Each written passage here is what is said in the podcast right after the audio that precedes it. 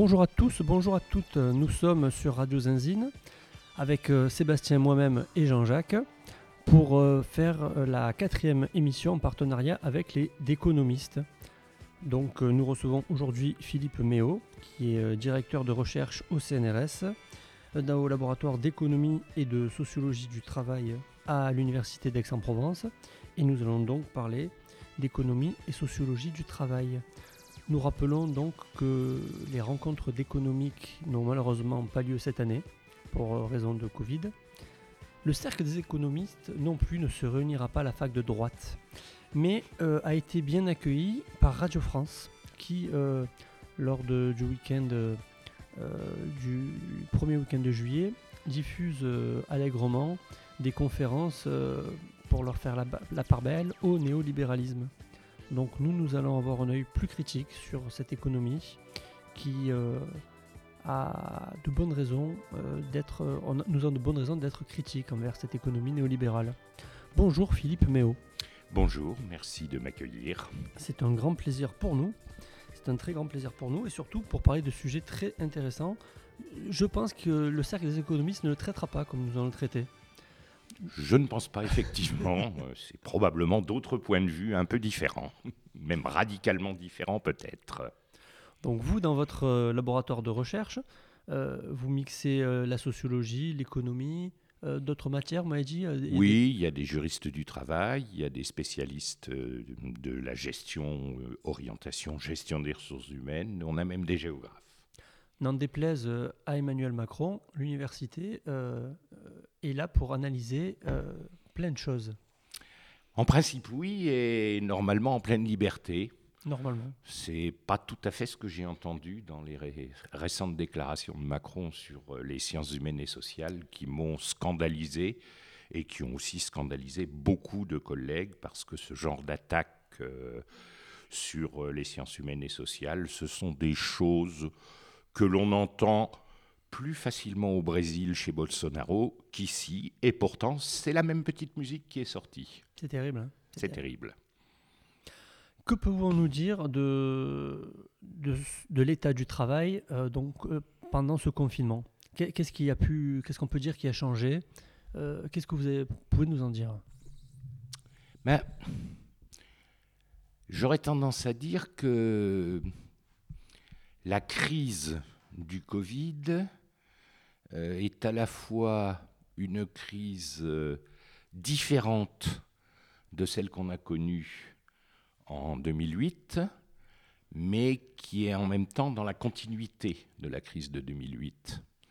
Alors, euh, la crise de 2008, crise financière, crise des subprimes aux États-Unis, c'est une crise systémique venue de l'intérieur du système capitaliste est venu directement euh, de, la de la financiarisation, de la logique d'accumulation financière, etc., et de ses contradictions.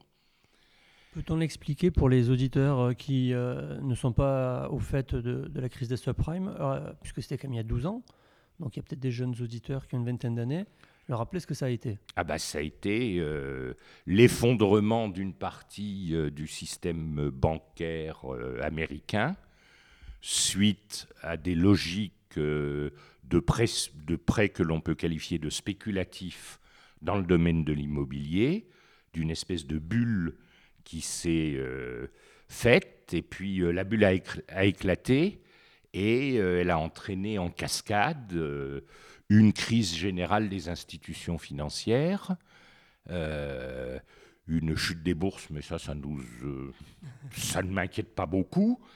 Et elle a entraîné euh, derrière bah aussi des fermetures d'entreprises, une crise du crédit et une réponse des principales institutions capitalistes qui a été de dire il faut tout faire pour euh, sauver le système financier, pour sauver les banques. Donc, à part une ou deux banques américaines euh, qu'on a laissé faire faillite, euh, ce sont des milliards d'euros qui avaient été d'euros et de dollars qui avaient été injectés dans le système financier et avec derrière, bah, toujours la même question. on injecte des fonds dans, dans, la finance. Qui est-ce qui paye, grosso modo, pour aller vite le citoyen quoi. Oui, grosso modo, les, banques prêtaient à des gens en Floride pour acheter des maisons alors qu'ils n'avaient pas les sous, leur disant bah, de toute façon, votre maison prendra toujours de la valeur. C'est cela. pas qu'en Floride. C'était un système généralisé aux États-Unis. Et aux États-Unis, par exemple, on a euh, un peu les mêmes inquiétudes sur des systèmes de prêts qui, a priori, sont tout à fait différents, qui sont les prêts aux étudiants. Oui, il y a une grosse bulle qui, qui, euh, qui, est en suspens depuis maintenant presque une dizaine d'années. Il y a une bulle qui est en suspens, effectivement, puisque le coût des études est faramineux, que la plupart des étudiants empruntent euh, des dizaines de milliers de dollars pour payer leurs études, que normalement, ils espèrent pouvoir rembourser cela, euh, mais ils en prennent pour 20 euh, ans d'activité professionnelle, et à la condition que bah, euh, on touche le salaire qu'il faut pendant les 20 ou 30 ans d'activité professionnelle. S'il y a dans ce domaine-là un accident, et il n'est pas sûr d'ailleurs que la crise du Covid ne soit pas l'un de ces accidents typiques, on peut se demander comment ces malheureux étudiants euh, pourront rembourser euh, leurs prêts et qu'est-ce qui va se passer du point de vue à nouveau du système bancaire euh, qui alimente ce système de prêts. Oui, parce qu'un étudiant qui ne rembourse pas, c'est grave pour lui. Mais si c'est général que tous les étudiants ne remboursent pas, c'est une banque qui peut s'effondrer ou plusieurs Ça peut entraîner aussi, effectivement, des faillites à l'intérieur des institutions de prêt. Il faut voir que quand une banque euh, accorde un crédit, en fait, ça lui crée de la monnaie. Ça lui crée une richesse. Voilà. Oui, ah, c'est elle, de, elle de la garantir, mais ça lui crée une richesse. Donc, il y a des moments où les banques ont besoin de faire des crédits. Alors, c'est sur l'immobilier, c'est sur le, la, la e-technologie. Et, et, et, plus ils vont pouvoir prêter, plus ils vont créer de richesse pour leur banque, en fait. C'est un peu ça. oui. Ils créent de la monnaie, quoi. Ils ne créent pas une richesse. Voilà, il y, a un facteur de création de monnaie. Et il y a évidemment un facteur euh, de rentabilisation du capital bancaire, puisque euh, ce qui compte, c'est les intérêts que la banque va, va, encaisser. Donc les points communs entre euh, les subprimes et le Covid Alors la différence radicale, enfin radicale, oui, entre le Covid et les subprimes, c'est que le choc du Covid euh, on peut le qualifier de choc externe. C'est-à-dire, initialement, ce n'est pas euh, un choc interne au système capitaliste ou au système financier. Il y a bien quelque chose qui s'est passé, euh, quelque chose qui vient, on le sait, de la Chine, quelque chose qui touche profondément à la santé de chaque individu et du monde. Mais au départ, je dirais, le phénomène initiateur n'est pas purement économique. Sauf que ce phénomène initiateur bah, entraîne des conséquences économiques euh, assez faramineuses, entraîne des dérèglements dans le système financier, dans le système de régulation de la mondialisation, entraîne des dérèglements dans le système de production euh, des biens, qu'il s'agisse euh, de l'automobile euh, ou autre. Et donc, in fine, il y a une intégration en quelque sorte de ce facteur externe qui vient complètement déstabiliser le système économique tel que nous le connaissons aujourd'hui et qui pose très directement la question de la mondialisation euh, financière et de la mondialisation des modes de production.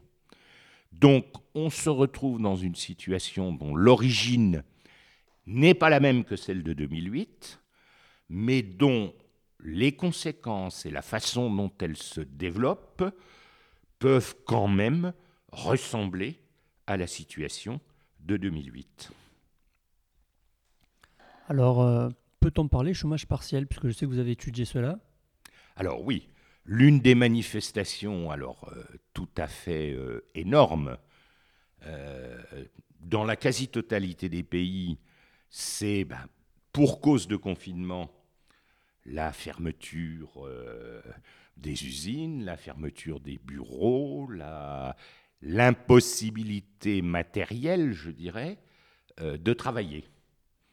Cette impossibilité matérielle de travailler, ben, elle se traduit par euh, comment euh, les gens vivent.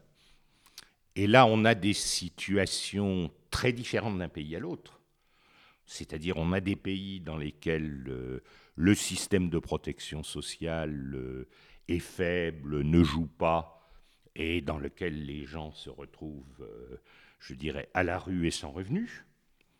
On a des pays dans lesquels euh, les systèmes de protection sociale sont plus structurés et dans lesquels, sous des modalités diverses, il y a eu des politiques de prise en charge, en quelque sorte, euh, de la perte de revenus. Alors la France euh, est pas typique, mais enfin un peu particulière, parce que pour la première fois, l'outil majeur, je dirais, de protection du revenu des salariés, ça a été le chômage partiel. Alors, le chômage partiel, ça existait avant. C'était en général un outil peu utilisé, à la fois peu financé l'État et peu utilisé par les entreprises. À la différence, par exemple, de l'Allemagne, où le chômage partiel est un outil fréquemment utilisé et qui, notamment dans la crise de 2008, avait été très largement mobilisé. C'est euh, dans la période de, confinement, donc euh, le gouvernement, je ne dirais pas avec le sourire, le gouvernement, dans la crainte du, de mouvements sociaux, très clairement, dans la crainte euh, d'une montée radicale de la pauvreté, mais aussi pour aider le capital. Le gouvernement a fait le choix de financer assez largement euh, du chômage partiel. Quand je dis assez largement, c'est on s'est quand même retrouvé avec pas loin de 10 millions de salariés au chômage partiel. Alors, avec pour ces salariés une perte évidemment de revenus, parce qu'ils n'étaient pas indemnisés euh, à 100%, mais avec des taux d'indemnisation qui tournaient plutôt autour de, on va dire, 80%, ce qui est quand même assez conséquent. Alors si vous ajoutez à ces 10 millions de salariés les plusieurs millions de fonctionnaires qui, eux, ont été placés, alors soit en chômage partiel, soit en télétravail, on y viendra, soit en dispense d'activité, mais en continuant à être payés, on était, et on est toujours pratiquement, dans une situation assez incroyable euh, du point de vue de la réflexion économique, euh, qui est que, ben, on pourrait presque dire que le salariat a été nationalisé. Alors ça me rappelle exactement la, réflexion de, Emmanuel Macron à Philippe Echtebest, quand ils font une réunion euh, entre patrons de la restauration et, euh, et, le, président, Philippe Echtebest, qui dit oui, mais bon, hein, il faut aider les, patrons restaurateurs, on va mourir. Et, Macron qui dit oui, mais vous imaginez que vous n'étiez pas contre, on a nationalisé tous les salaires. Ça, ça ne vous gênait pas pour. Euh, et effectivement, ça m'a même étonné de, la part de Macron, qui est un ultralibéral. Mais finalement, euh, comme tu dis, ça leur permet aussi de préserver le capital. Alors, évidemment, parce que on a pris en charge, quand, quand je dis nationaliser les salaires, c'est grosso modo nationaliser les risques de perte du capital. Mais on s'est bien gardé, sous quelque forme que ce soit, de parler de nationalisation des profits ou de nationalisation du capital. Oui, c'est donc toujours la même regaine. Euh, on, privatise les bénéfices et on mutualise les pertes. On privatise les bénéfices et on mutualise les pertes. C'est toujours la même rengaine, effectivement. Donc, euh, situation quand même euh, assez inédite. situation dont, comment je dirais, oh, je ne pense pas qu'on puisse s'en plaindre. Et en tout cas, je pense que les salariés qui ont pu bénéficier du chômage partiel euh, ne s'en sont pas plaints, parce qu'effectivement, quand on regarde sur le, grosso modo la période du Covid, du côté des salariés, les pertes de pouvoir d'achat sont quand même assez limitées. Euh, on ne sait pas encore bien, hein, mais euh, pour l'instant, les estimations, c'est des pertes de pouvoir d'achat de 2, 3, 4, 5% Évidemment, Oui, ça va dépendre des oui. catégories, hein, mais sûr. c'est pas très fort quand même. Donc il y a eu clairement euh, une politique d'amortisseur social, je dirais, par le biais de ce chômage partiel. Alors il y a eu aussi d'autres surprises d'ailleurs, mais euh, on y reviendra peut-être euh, ensuite. C'est que une partie des salariés, alors souvent des femmes évidemment, ont été, comment je dirais, dispensés de travail pour cause de garde d'enfants à la maison. Alors là, c'est pas le chômage partiel, mais enfin c'est la même chose. hein. C'est l'assurance maladie qui a pris l'indemnisation de ces périodes de présence à la maison. Et ça, c'est d'un point de vue euh, de réflexion économique euh, tout à fait intéressant aussi. Ça montre les contradictions que révèle la crise du Covid. C'est que ces activités de présence à la maison, de garde d'enfants, voire même euh, d'école, C'est du travail. c'est du travail. C'est du travail dont la valeur économique est toujours niée. Et là, subitement, on est obligé de reconnaître que ce travail-là a une valeur économique. En ce sens-là, le Covid, il aide à, montrer les contradictions du système et euh, à mieux comprendre euh, euh, des impasses et des débats qui existent aujourd'hui.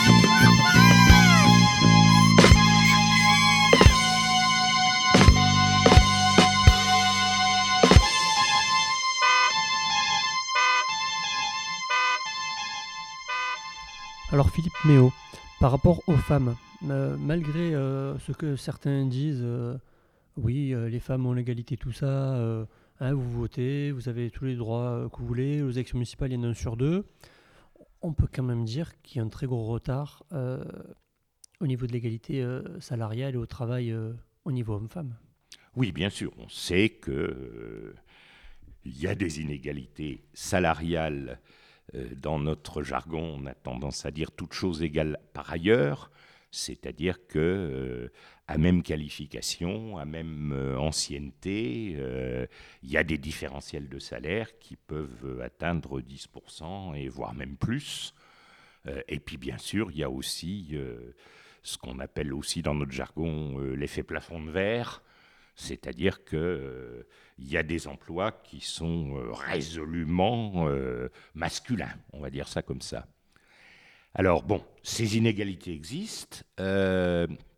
Si on revient au Covid, et donc à la période du confinement, là aussi ça a révélé quelque chose de tout à fait passionnant sur ben, les emplois féminins notamment. Et oui, Parce que, bon, en première Euh, ligne. les premières lignes, euh, les premiers de corvée aussi, c'était la formule utilisée, c'était très souvent des femmes. C'était des femmes en première ligne dans les emplois du commerce, c'était des femmes euh, en première ligne dans les emplois de la santé, et à tous les niveaux des emplois de la santé, mais notamment les, ce qu'on appelle les ASH, euh, les aides-soignantes, euh, etc. Euh, alors, il n'y avait pas que des femmes. hein, les premiers de corvée, c'était aussi tous les emplois de la propreté urbaine, qui sont plutôt, eux, des emplois ma- masculins. Mais quand même, on se rend compte que si on a pu continuer à manger, si on a pu continuer à être soigné, c'est entre autres grâce à tout ce personnel qu'on appelle souvent du personnel invisible et qui est resté présent, je dirais, envers et contre tout. Donc, euh, là encore, la crise du Covid révèle ou met encore plus en lumière euh, des questions euh, d'inégalité salariale, des questions d'inégalité de position et d'emploi qui existent, sur lesquelles il y a euh, des luttes, et il y a eu des luttes avant le Covid, euh, des luttes féministes, des luttes syndicales, euh, etc. Mais là, on le prend en plein dans le museau. Et euh, notre président, euh, avec sa formule des premiers de cordée, euh, ben on l'a plus trop entendu, la formule des premiers de cordée, parce que les premiers de cordée, c'était souvent les premiers planqués et les premiers qui, éventuellement, pouvaient bénéficier de la crise.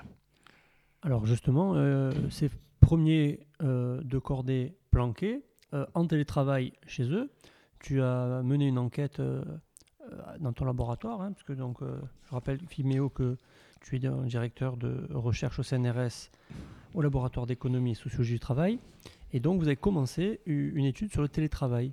Alors elle n'est pas finie cette étude, mais qu'est-ce que... Alors, quand même, précisons, hein, j'ai- j'ai utilisé le mot premier de cordée, premier planqué. C'est pas pour ceux qui faisaient du travail à domicile. Hein Ah. Non, non, non. Ceux qui faisaient du travail à domicile, ils bossaient euh, dans des conditions particulières, euh, dans le cadre euh, du régime du salariat, on va dire ça comme ça. Les planqués, c'est euh, les financiers, euh, c'est euh, les grands capitalistes, c'est M. Bernard Arnault et autres, dont on sait que probablement ils n'auront pas perdu grand-chose, voire même ils auront gagné à de, de l'argent à l'issue de la crise. C'est cela que j'appelle les premiers, les, les planqués. Je m'excuse, précision importante. Oui, c'est important. hein. Alors oui, euh, il y a eu du chômage partiel, mais il n'y a pas eu que ça. Il y a eu euh, une partie euh, des salariés qui ont été invités, contraints à rester chez eux et à travailler depuis leur domicile. Alors, ce sont en général des travailleurs non manuels, c'est-à-dire des gens pour qui il était possible de passer physiquement, je dirais, par du travail qu'on peut appeler du travail dématérialisé.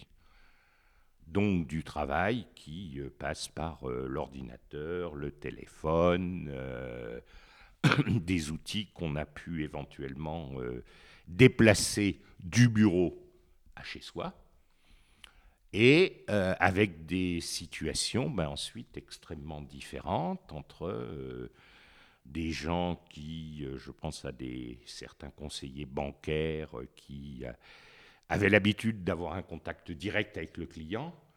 Là, il n'y a plus de contact direct avec le client, donc il faut réorganiser le protocole de travail, passer par du contact téléphonique, du contact visio, des choses comme ça. Il y a des gens pour lesquels euh, on pourrait presque dire que c'est une simple translation euh, du bureau au domicile, euh, avec des nuances, je vais y venir. Je pense par exemple à des travailleurs de l'informatique qui, sur leur poste de travail au bureau, font ce qu'on appelle du codage de logiciels informatiques, du code source. Euh, en général, euh, ils sont au bureau, mais ils sont derrière leurs écrans.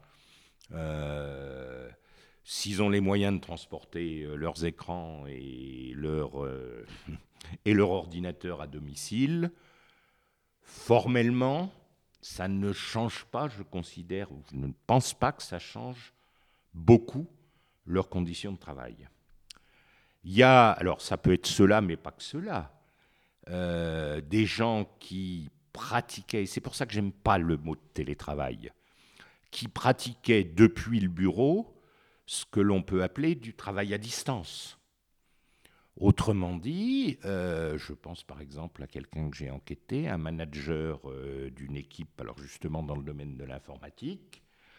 Il manageait une équipe, il y en avait à Nice, il y en avait depuis Paris, euh, il y en avait à Nice, il y en avait je ne sais pas où en Bretagne, il y en avait je ne sais pas où euh, dans le sud. Et son contact avec ses collaborateurs, c'était du travail à distance. Ce travail à distance, il peut se déplacer et se faire euh, à distance depuis le domicile aussi. Donc j'aime pas bien le mot télétravail, en tout cas on est en train de réfléchir là-dessus, parce que du travail dématérialisé, il en existait déjà, il en existait déjà au bureau. Là, nous sommes dans ce qu'on appelle du télétravail à domicile. Alors, ce télétravail à domicile, là, j'ai dit, il ne change pas grand-chose, ce n'est pas tout à fait vrai. Il y a quand même des choses qui ont changé. Alors, moi, j'ai l'exemple d'une amie qui fait de la logistique transport. Hein, donc, euh, il y a du fret à tel endroit, il y a des camions à tel endroit, et on s'arrange pour que le fret soit déplacé. Elle est donc en télétravail, sauf que, sauf que euh, quand elle est au bureau, elle a deux ordinateurs, une liaison Internet impeccable, etc. Que euh, pour faire le, même travail chez elle avec son petit ordi, son téléphone personnel, hein, elle se retrouve à avoir à, mettre euh, beaucoup plus de temps pour chaque opération, parce que, euh, sans parler du fauteuil euh, qui lui fait mal au dos, etc. Donc, enfin, là, là c'était parce que c'est la crise qui l'a. Non, mais tout à fait, vous, vous, vous, avez tout à fait raison. les conditions de travail, conditions matérielles de travail, sont pas les mêmes. Alors là encore, avec des, des nuances, c'est-à-dire que il y a des, entreprises où tous les salariés étaient déjà équipés de bons euh, portables, par exemple, et où euh, ils ont transporté le portable à domicile. Il y a des entreprises où ce n'était pas le cas, et où il y a eu des bricolages d'urgence qui font que les conditions matérielles de travail à domicile n'étaient pas nécessairement aussi bonnes, voire étaient des conditions dégradées par rapport à la condition de travail au bureau, bien sûr. Et puis, euh, il y a une grande question derrière euh, cette espèce de déplacement vers le domicile, question qui est un peu double, euh, qui est la question d'une part de l'autonomie dans le travail et d'autre part la question du contrôle. Parce que, évidemment, quand on est au bureau, on est souvent sous le regard du manager, euh, plus ou moins direct, euh, on a des heures de bureau à faire, euh, etc. Et on sait que bah, cette logique du contrôle, parce que pour le capitalisme, c'est la logique de faire cracher le plus aux salariés, cette logique du contrôle, elle a tendance historiquement, y compris dans les 20 ou 30 dernières années, à se resserrer plutôt qu'à se relâcher. Il y a moins de travail à la chaîne, oui, d'accord, donc moins de contrôle direct peut-être par le rythme de la machine, mais euh, des travailleurs dématérialisés euh, qui sont derrière leur ordinateur. Euh, il y a des systèmes de contrôle, je dirais, quasi automatiques qui enregistrent eh ben, à quelle heure on se branche sur son ordinateur, combien de temps on y passe, combien, je ne sais pas, de pages Internet on va passer en revue, etc. etc. Donc, euh, un certain nombre d'entreprises étaient quand même très réticentes au passage au travail à domicile à cause de cette question du contrôle. Et c'est pour ça que le travail à domicile était et est encore relativement peu développé. Alors moi j'ai plusieurs témoignages, je ne sais pas si vous avez observé ça de personnes qui ont été contraintes forcées de travailler euh, à domicile à cause du Covid et qui se sont retrouvées à travailler beaucoup plus qu'au bureau parce que du coup, il n'y avait plus de mélange entre les heures de bureau, les heures de trucs, à répondre à des mails le soir, le matin, tout le temps. Et, au final, euh, on a passé plus de temps euh, pour, l'entreprise qu'au moins tu es au bureau, tu es de 9h à 17h, après c'est fini. quoi. Est-ce que vous avez observé cela? Oui, oui, tout à fait. Tout à fait. On voit assez nettement que que des gens ont travaillé au moins aussi intensément, si ce n'est plus intensément, à domicile que euh, au bureau. Ce qui est contre-intuitif parce que justement, euh, les patrons, euh, comme tu disais, le contrôle, le contrôle, alors que finalement, les gens travaillent plus que... Ce qui est assez contre-intuitif, effectivement. ce qui, pour partie, en tout cas pour quelques observations que j'ai, n'est pas étranger non plus. Alors je parle plutôt des gens qui sont euh, à ce qu'on appelle euh, sous les régimes d'annualisation, c'est-à-dire sur le régime d'un forfait jour, euh, sans nécessairement pointage à telle heure et dépointage à telle heure. Hein. Ben, ces gens qui sont sous le régime de l'annualisation et qui avaient souvent des temps de travail, des temps pardon, de trajet significatifs, ben, ils disent ben, euh, on a économisé euh, une heure de trajet dans, chaque sens, et en même temps, du coup, on était euh, une heure plus tôt au travail et une heure plus tard au travail. Eh oui. Donc, effectivement, hmm, il faudra, on n'a pas encore tous les éléments, il faudra vraiment faire l'inventaire de ce qui s'est passé et le faire de façon bien différenciée selon justement les statuts annualisés ou pas annualisés, euh, le temps, l'horaire de pointage ou pas d'horaire de pointage, et à nouveau ces modalités de contrôle. Parce que euh, moi j'ai enquêté quelques salariés qui m'ont dit mais euh, on a eu une pression plus forte parce que non seulement on était sous le contrôle des outils automatiques, je dirais, des gens qui travaillent justement uniquement sur ordinateur, des outils automatiques de performance qui existent et qui écrasent les gens dans l'entreprise. Mais en plus de l'outil automatique de performance, on avait le chef qui nous téléphonait toutes les deux heures euh, et on l'avait sur le dos encore plus qu'avant. Donc, euh, mais, mais en même temps, euh, d'autres personnes disent, mais on a mieux travaillé, on a gagné en autonomie, on était un peu libre de s'organiser comme on voulait, et comme on était libre de s'organiser comme on voulait, on a trouvé des solutions inventives qui sont meilleures que celles euh, qu'on nous donnait sous ordre en quelque sorte. Donc c'est très contradictoire, je pense, cette situation. Est-ce que ce n'est pas la preuve par le fait que les managers ne servent à rien? J'enfonce le clou, mais finalement, est-ce que l'autogestion n'est pas la forme la plus aboutie du travail? Alors je ne suis... J'irai pas jusque-là. Peut-être qu'il y ait, quand il y a des allers-retours, s'il y avait plus d'allers-retours entre le travailleur et le manager, plus de, de- de- de collaboration, peut-être que ce serait Alors, mieux. je pense qu'effectivement, ça pose la question, et alors des spécialistes de ressources humaines de mon laboratoire travaillent là-dessus, ça pose la question profondément des modes de management, ça pose la question de la façon de construire des collectifs de travail et de vrais collectifs de travail. De ce point de vue, le télétravail à domicile n'est pas très favorable au fonctionnement en vrai collectif de travail. Et puis ensuite, bon, le manager, euh, il y a manager et manager, je veux dire, ça se situe, ça pose la question de à quel, euh, à quel niveau de l'échelle on se situe.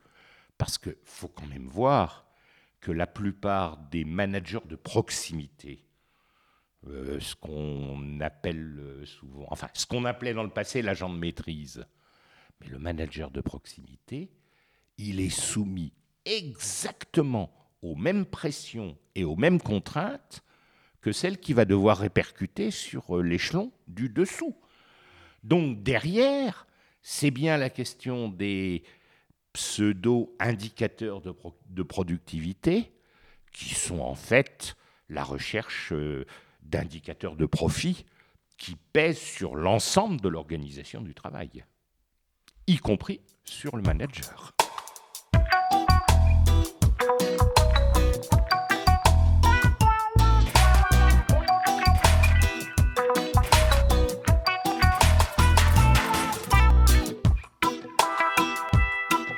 C'est qui se lève tôt le matin et qui empêche les autres de dormir. Les gens qui pensent Mais qui c'est qui se gêne pas pour gueuler quand je fais des booms? Les gens qui bossent Ils s'occuperaient de leurs enfants, y aurait jamais de délinquants. Les gens qui bossent Ils exploitent la planète et puis tant pis si ça pète. Les gens qui bossent Oh, ah bah les gens qui bossent Oh, c'est que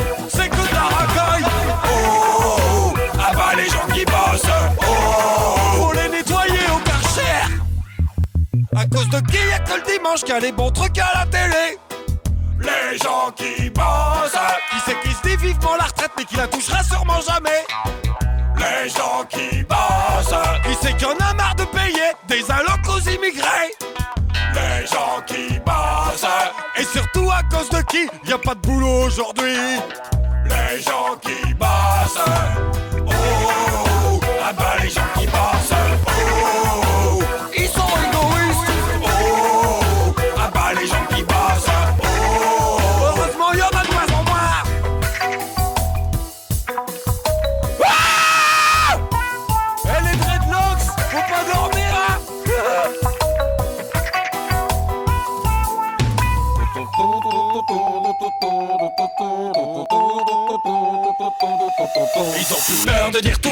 chômeurs ils sont feignants. Mais qu'est-ce qu'ils sont contents de pas être à leur place. Et puis tous les matins, ils prennent tous leur bagnole. Et du coup à cause d'eux, y a la guerre en Irak. Oh, ah bah les gens qui bossent Oh, ils ont vraiment rien à foutre. Oh, ah bah les gens qui bossent Oh, franchement y a pas quoi la ramener.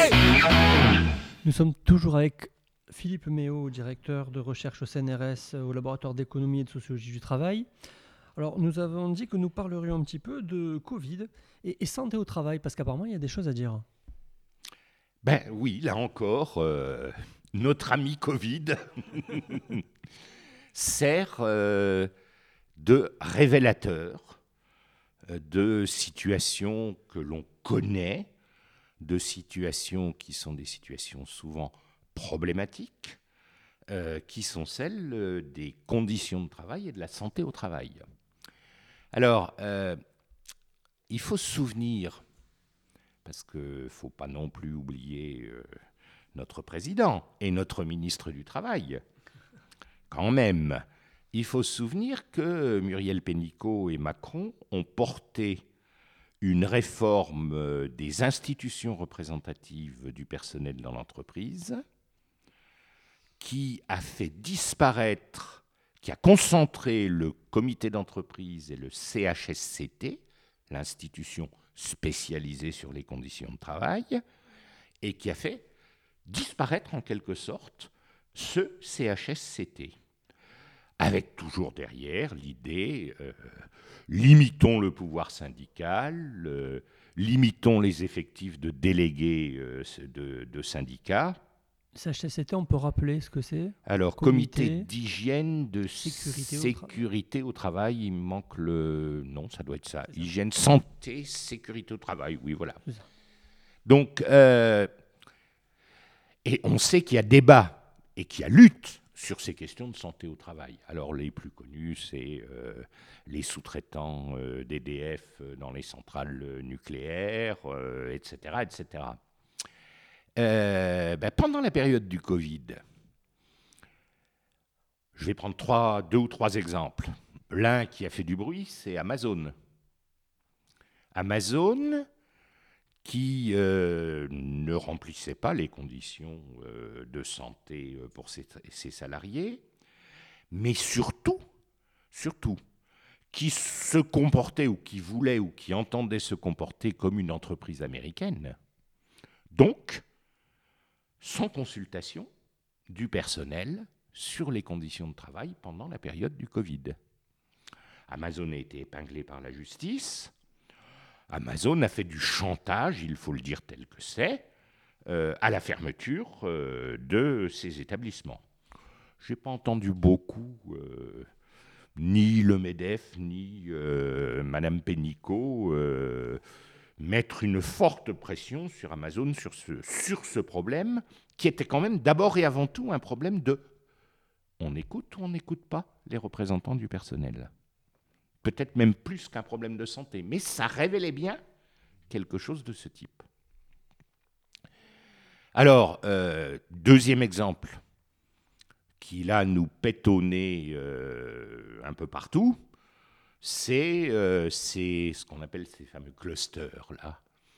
Donc, ces taux. Nous, dans les Bouches-du-Rhône, en plus, on en a eu plusieurs là. Oui, tout à fait. Ces taux anormaux de contamination au Covid. Alors, dans ceux qui ont fait le plus de bruit, il y a euh, ceux qui concernent les abattoirs. Euh, il y a ceux qui concernent les travailleurs agricoles. Alors, effectivement, dans les Bouches-du-Rhône, mais le Vaucluse, euh, on a encore aujourd'hui plusieurs clusters avec des travailleurs agricoles euh, qui viennent pour faire euh, la saison euh, de l'agriculture, le ramassage des légumes, la cueillette des fruits, puis la saison de la vigne. et on a repéré des taux totalement anormaux de contamination au Covid parmi ces travailleurs. Alors, qu'est-ce qu'il y a derrière?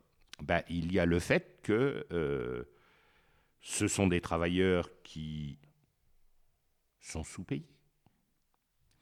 Ce sont des travailleurs qui, en règle générale, vivent dans des conditions déplorables et des conditions euh, qu'on ne devrait pas admettre euh, dans la France d'aujourd'hui. Autrement dit, euh, dans des campings, euh, entassés dans des roulottes, euh, quelquefois sans point d'eau, etc., etc. Grosso modo, ce sont des gens. L'Organisation internationale du travail mène de grandes campagnes sur ce qu'elle appelle le travail décent.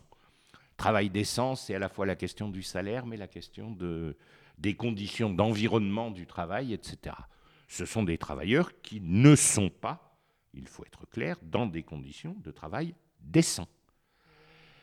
On se rend compte qu'une euh, une partie de ces travailleurs euh, qui ont été contaminés euh, sont des travailleurs d'origine espagnole, d'origine d'Amérique latine, et ils font partie de ce que l'on appelle les travailleurs détachés, c'est-à-dire ceux qui viennent travailler en France sous le régime du travail détaché européen, dans des conditions qui, en principe, veulent qu'ils seront payés à salaire égal à un travailleur français, mais dans des conditions qui ne prévoient pas de représentation des travailleurs, qui euh, ne prévoient pas non plus le paiement des charges sociales en France, des cotisations sociales en France, mais qui le prévoient dans le pays d'origine et via l'entreprise qui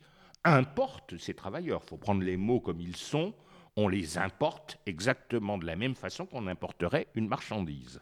Oui, il y a des, des entreprises de travail euh, temporaires, hein, Intérimaires, voilà, oui. intérimaires, qui, euh, notamment en Espagne, qui fournit euh, les trois quarts des travailleurs. euh, elle est espagnole, mais elle, euh, fournit les, agriculteurs français avec euh, énormément de travail dissimulé. C'est-à-dire que pour un déclaré, il y en a trois ou quatre qui viennent travailler. Absolument. Alors, euh, ce travail détaché, il existe dans plein d'industries, hein, euh, plein d'activités. On le connaît dans le bâtiment, on le connaît pour certains emplois du tourisme. Vous allez à Briançon, vous en trouverez plein. Euh, on, le, on, on le connaît. euh, ben, euh, PSA, essayez de faire le coup en voulant faire venir des intérimaires de Pologne dans l'une de ses usines du Nord. On se demande pourquoi il, il faisait venir ces intérimaires de Pologne. Probablement, il les aurait fait venir sous le régime du travail détaché. Et ici, effectivement, une partie non négligeable de la main-d'œuvre agricole saisonnière est sous ce régime-là.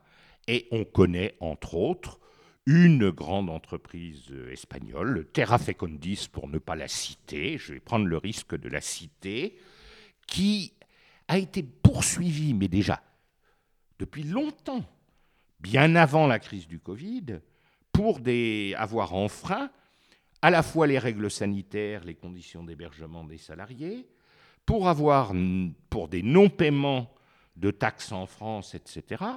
Euh, Terra Fecundis est au prud'homme actuellement, et le jugement, je crois, devrait tomber incessamment sous peu. Euh, S'il est positif, ça va être, je crois, le plus gros redressement à la fraude aux assurances sociales que la France ait connu depuis au moins une dizaine d'années. Oh là là là, c'est pas du petit dossier alors. C'est pas du petit dossier. Et malgré ça, cette entreprise continue à exercer tranquillement. Et effectivement, ce qu'elle euh, im- exporte ou importe en France, je vais dire, peu importe, le, pour elle, elle exporte. euh, euh, pour nous, il seraient importés, ces malheureux travailleurs. Euh, euh, C'est souvent, de façon surprenante, non pas des Espagnols, ce qui est la nationalité d'origine de l'entreprise, mais des gens qui viennent euh, d'Amérique centrale euh, et d'Amérique du Sud. Donc on a clairement là un circuit que l'on pourrait qualifier illégal de circulation de la main-d'œuvre qui fait écho au circuit de circulation du Covid. Et là, on a bien le lien entre crise du Covid et effet de la mondialisation. On l'a directement. Je vais poser une question très naïve. Mais faire venir des travailleurs d'Amérique latine avec le coût du billet d'avion, les faire venir en Espagne et faire venir en France pour les payer le même salaire et juste un écart avec les cotisations sociales. Comment ça se fait que c'est rentable pour eux? Puisque finalement, il y a quand même des, des- des frais énormes de les faire venir d'ailleurs. Euh, ils se rattrapent où? Juste sur les cotisations, c'est rentable? Alors honnêtement, je, les conditions par lesquelles ils viennent d'Amérique latine, je ne saurais pas trop me prononcer. Je pense qu'une partie euh, de ces gens viennent en Espagne à leurs propres frais, en espérant euh, trouver l'Eldorado euh, en Espagne. Il n'est pas exclu qu'une partie, effectivement, vienne avec un billet d'avion payé par l'entreprise et se retrouve à ce moment-là dans des situations de quasi-esclavage. Je pèse mes mots, mais c'est ce qu'on connaît dans les pays du Golfe, hein, euh, où euh, des travailleurs indiens, Pakistanais, euh, philippins, euh, pakistanais travaillent dans les pays du Golfe. Alors, c'est pas le régime du travail détaché, hein, mais c'est un importateur de main-d'œuvre qui paye le voyage. Et une fois qu'ils sont là-bas, ils sont pieds et mains liés. on leur retire leur passeport, ils n'ont pas le droit de changer d'employeur, etc., etc. On n'est pas tout à fait là en France. Mais enfin, il y a quand même des similitudes de ce point de vue-là. Alors, rentable ou pas rentable, ben, il faut bien se rendre compte que, d'abord, on n'est pas certain qu'ils seront payés effectivement au même tarif qu'un travailleur français. Parce que franchement, les contrôles là-dessus, euh, personne ne sait les faire, ils sont dispersés, on ne sait pas où ils sont. Quand même, quelquefois aussi, dans les exploitations agricoles, la pratique du bulletin de salaire n'est euh, pas toujours euh, évidente, je dirais. Hein. Donc il y a déjà peut-être un petit delta ici, une petite différence.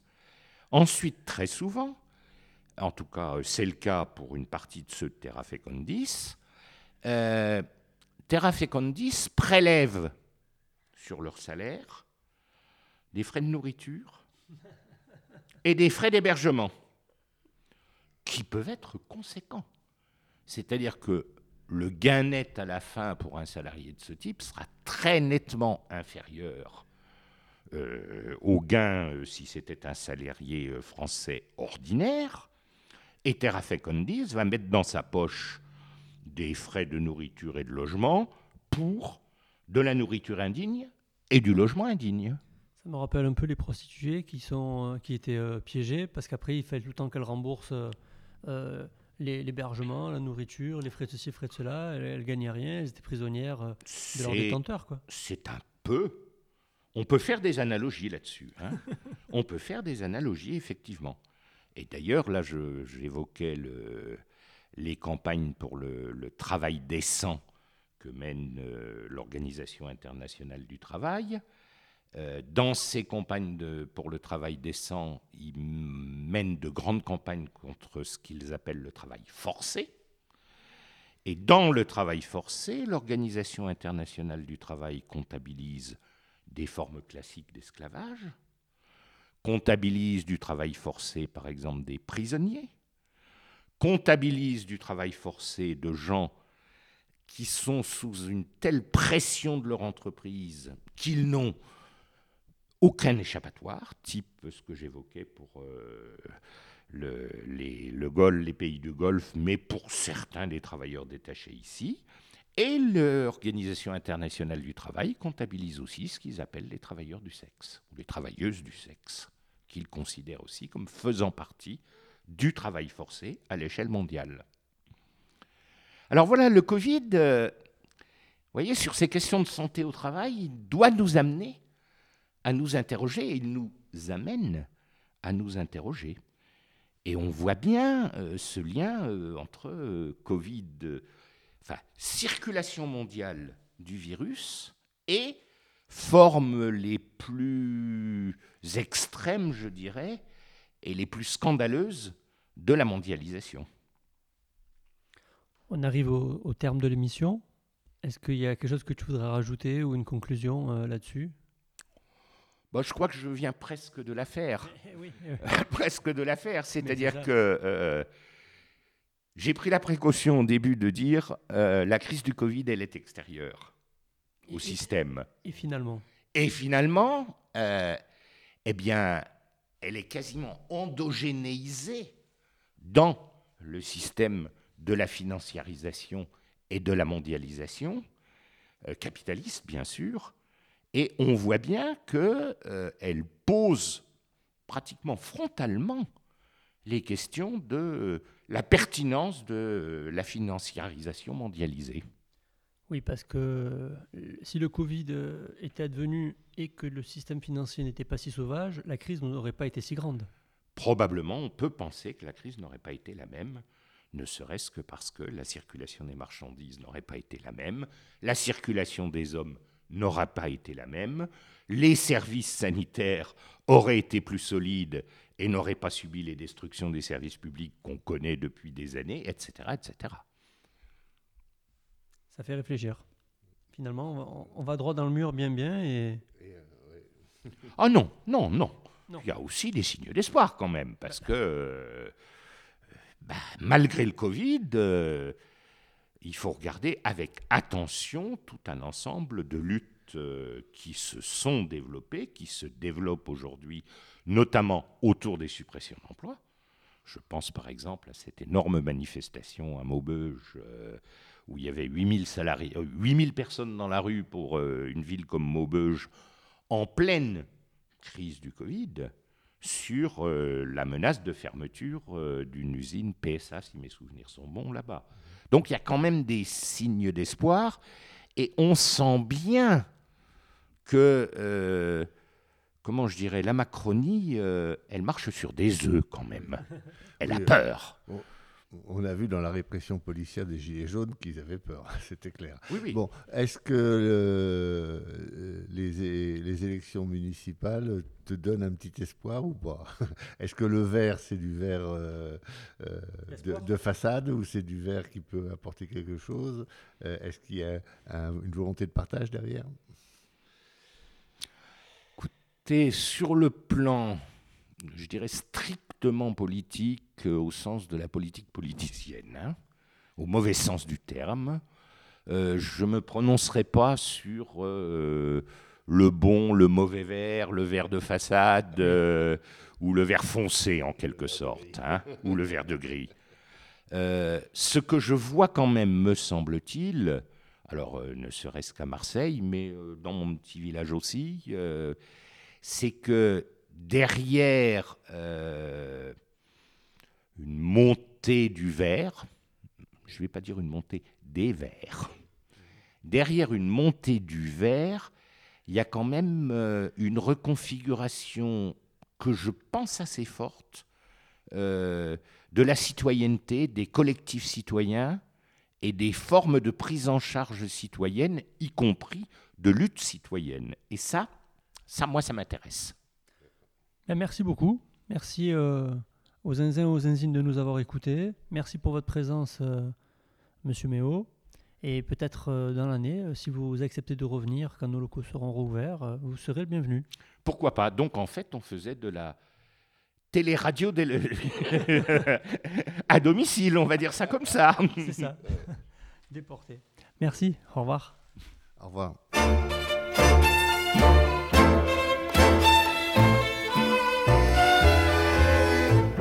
Je suis allé aux fraises, je suis revenu de Pontoise, j'ai filé à l'anglaise avec une tonkinoise. Si j'ai roulé ma bosse, je connais l'univers, j'ai même roulé carrosse et j'ai roulé les airs.